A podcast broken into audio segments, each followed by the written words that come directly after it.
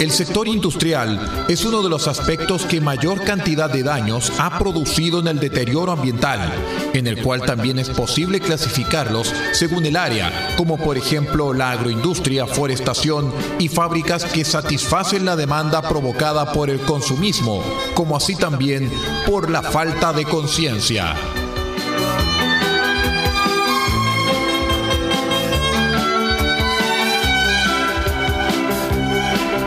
Activista no es quien dice que el río está sucio. El activista es quien limpia el río. RCI Comunicaciones, por la defensa del medio ambiente y una economía sustentable.